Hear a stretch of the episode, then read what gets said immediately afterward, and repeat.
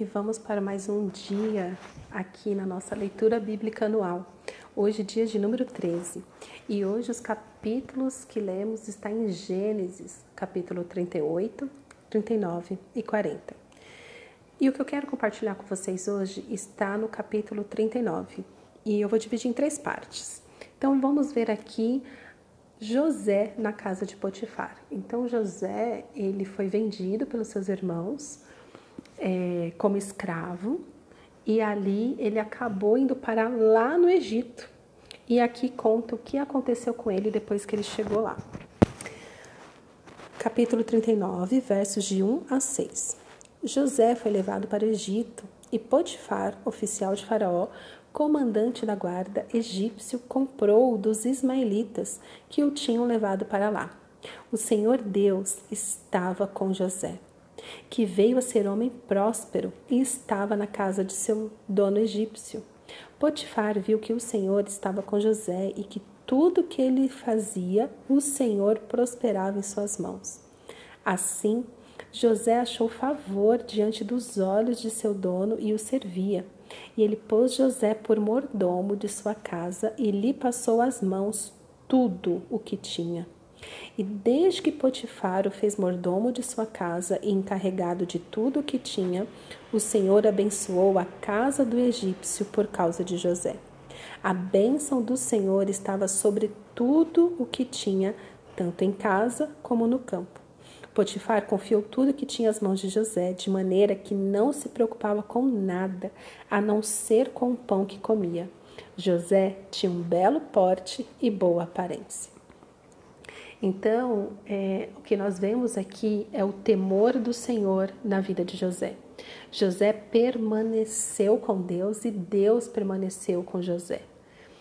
E aqui, então imagina, José ele foi vendido como escravo. Ele chegou, ele foi comprado, né? Então vendeu ali para os ismaelitas, os ismaelitas venderam para os egípcios e foi parar lá na casa de Potifar. Então Potifar comprou José para servi-lo. E José, lembra, só tinha 17 anos.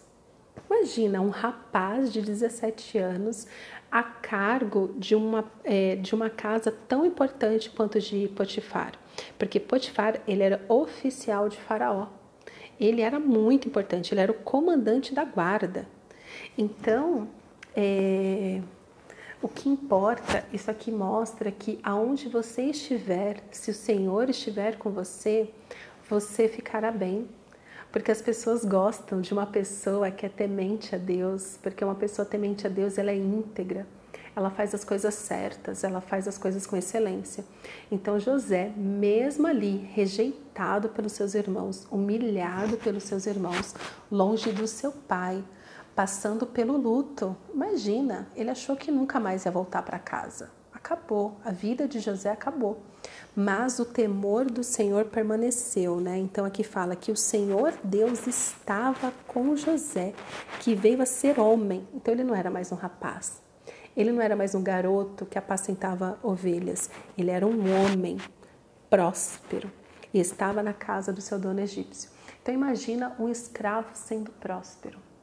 Imagina você no trabalho que você faz hoje, você sendo próspero você sendo próspero.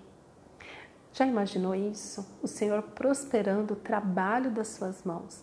Então, por onde nós passamos, elas têm que enxergar Deus em nós, Deus nas nossas vidas. E o que que como que a pessoa enxerga Deus em nós? Através das nossas atitudes. As suas atitudes são condizentes com a fé que você confessa? O seu amor ao Senhor realmente faz a diferença no seu trabalho? O seu chefe, ele tem prazer no seu trabalho, ele olha o seu trabalho como realmente diferenciado. E eu não estou falando de cargos altos, não. Eu estou falando desde o porteiro, desde recepção até trabalho de diretoria.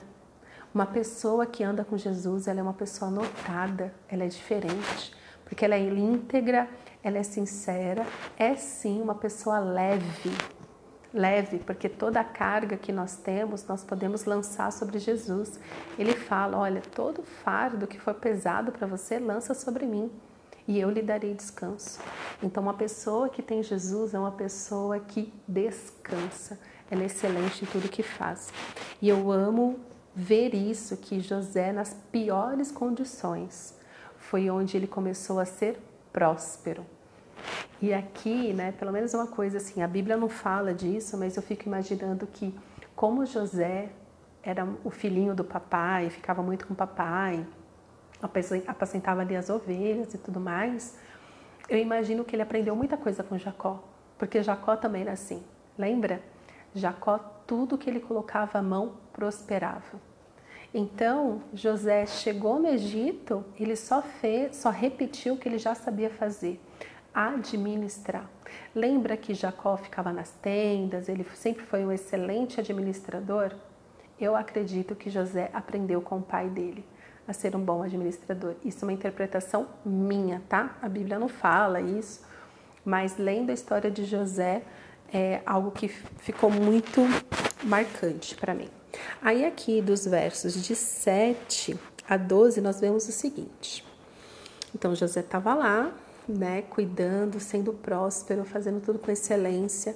Ele, com seus 17, 18 anos, ele fez a diferença. Ele fez tanta diferença que ele governava a casa do seu dono. Aqui diz, ó, Potifar não se preocupava com nada, só em comer. Ele ia para casa só para comer porque estava tudo indo excelente, estava tudo indo muito bem.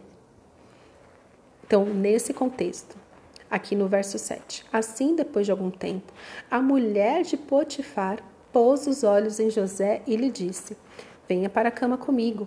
Ele, porém, recusou e disse à mulher do seu dono: Escute, o meu senhor não se preocupa com nada do que existe nesta casa, porque eu estou aqui.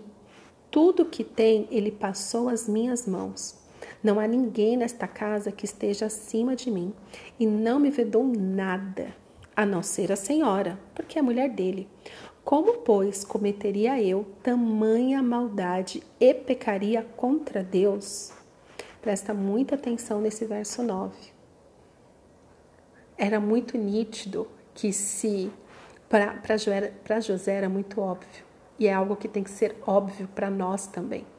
Quando a gente faz mal a alguém, a gente não está fazendo apenas mal a alguém, a gente está fazendo, a gente está pecando contra Deus. É pessoal, a gente está é, sendo maldoso com Deus. A gente está pecando contra Deus. Então ele falou assim: imagina que eu vou cometer essa maldade com meu patrão. Ele falou assim: não, existem regras nessa casa, eu vou cumprir essas regras. Porque eu não vou cometer esta maldade e pecar contra o meu Deus. Eu não vou fazer isso. Ou seja, não negocie os seus princípios, nunca negocie os seus princípios, os seus valores. E continuou, verso 10. Ela falava com José todos os dias. Pensa numa mulher que não desistia. Pensa numa mulher que ficava ali seduzindo José. Mas ele não lhe dava ouvidos recusando-se a ir para a cama com ela e a ficar perto dela. Gente, essa mulher devia ser um tormento nível hard. Imagina ela todo dia buzinando no ouvido de José. Aconteceu, porém, que certo dia José entrou na casa para fazer o seu serviço e ninguém dos de casa se achava presente. Então ela o pegou pela roupa e lhe disse: Vem para a cama comigo. Insistente. Ele, porém, deixando a roupa nas mãos dela, saiu fugindo para fora. Então, nesta passagem aqui, ainda no capítulo 39, vemos o seguinte: nunca negocie os seus princípios. Saiba que tudo de errado que você faz, todo pecado que você comete, você está cometendo contra Deus. Então, como nós vimos lá no Gênesis, todo pecado nos tira da comunhão com Deus e também da comunhão com o outro. E fuja sempre. Fuja. Ela fez de tudo, ela agarrou ele, ele fugiu. Então tem hora que a gente tem que fugir, que a tentação vem nos abraçar e a gente tem que fugir da tentação. Tenha domínio próprio. Então José aqui, lembrando, ele tinha 17, 18 anos no auge dos seus hormônios, ele teve domínio próprio e ele preferiu fugir do que pecar.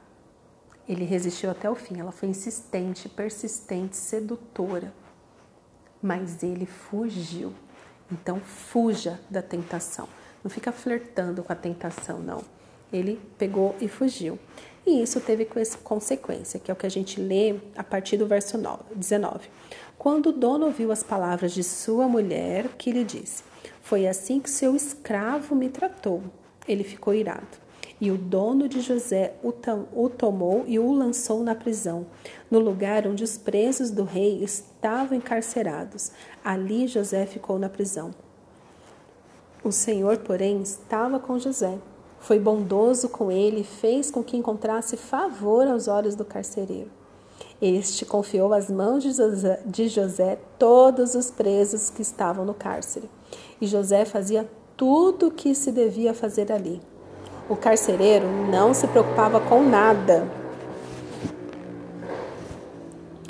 O carcereiro não se preocupava com nada do que tinha sido entregue às mãos de José, porque o Senhor estava com ele e tudo que ele fazia, o Senhor prosperava. Então, veja, a, a conduta de José, a personalidade, a competência, a excelência, a integridade de José não mudou.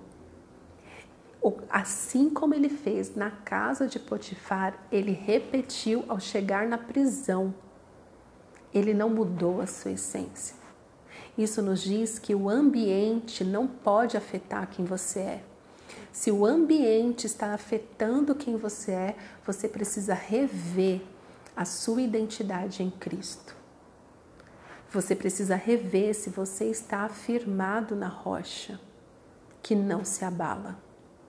Imagina, gente, José vendido como escravo, ali foi humilhado. Imagina que humilhação. Ele foi para a prisão sem culpa nenhuma.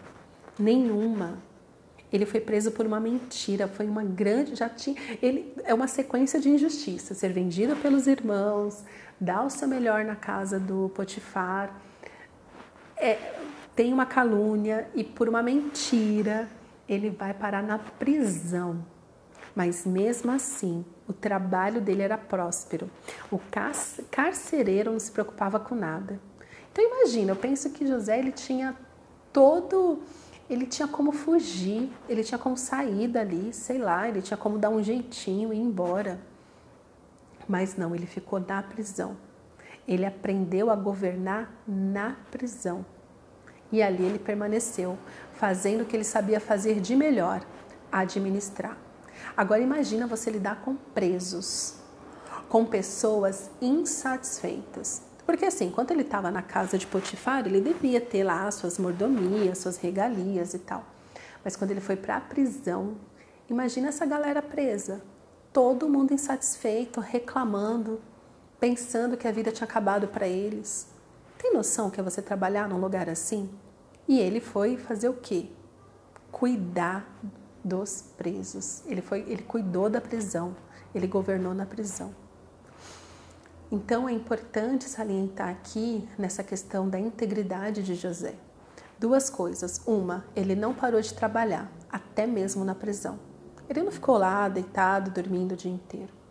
E o segundo é esta identidade firmada no Senhor. Ele permaneceu temente a Deus e o Senhor era com ele. Isso nos mostra que Deus está conosco em todo e qualquer lugar. Desde a casa dos nossos pais até quando nós somos escravizados, somos presos injustamente. Deus está conosco. Deus está com você agora, independente do que esteja acontecendo na sua vida. Faça essa oração hoje. Senhor, eu quero te ver. Eu quero parar de reclamar da minha vida, desse mimimi. Eu quero começar a ter um coração grato. Eu quero realmente viver em tudo, dar graças. Eu quero fazer a diferença por onde quer que eu vá. Eu quero que as pessoas olhem para mim e vejam que o Senhor está comigo. Vamos orar? Pai, obrigada pela tua palavra que é viva. Obrigada, Senhor, por este registro da história de José, que tanto fala aos nossos corações. Ó Pai, que sejamos realmente semelhantes a Jesus e que sejamos luz em meio às trevas. Nos confronta, Senhor, no nosso pecado. Se temos sido péssimos mordomos do que o Senhor coloca nas nossas mãos se temos sido influenciados pelo ambiente, ao invés de influenciar o ambiente, constrange o nosso coração, nos convence do pecado, da justiça e do juízo, Pai. E que possamos ter novidade de vida em Ti, que possamos ser sal da terra, luz do mundo, que possamos levar consolo para os que sofrem, que possamos trabalhar que possamos, Senhor, honrar o Teu nome em todo e qualquer lugar que a gente passe. Nos abençoa, Senhor, com a Tua grandeza, com a Tua glória. Em nome de Jesus. Amém.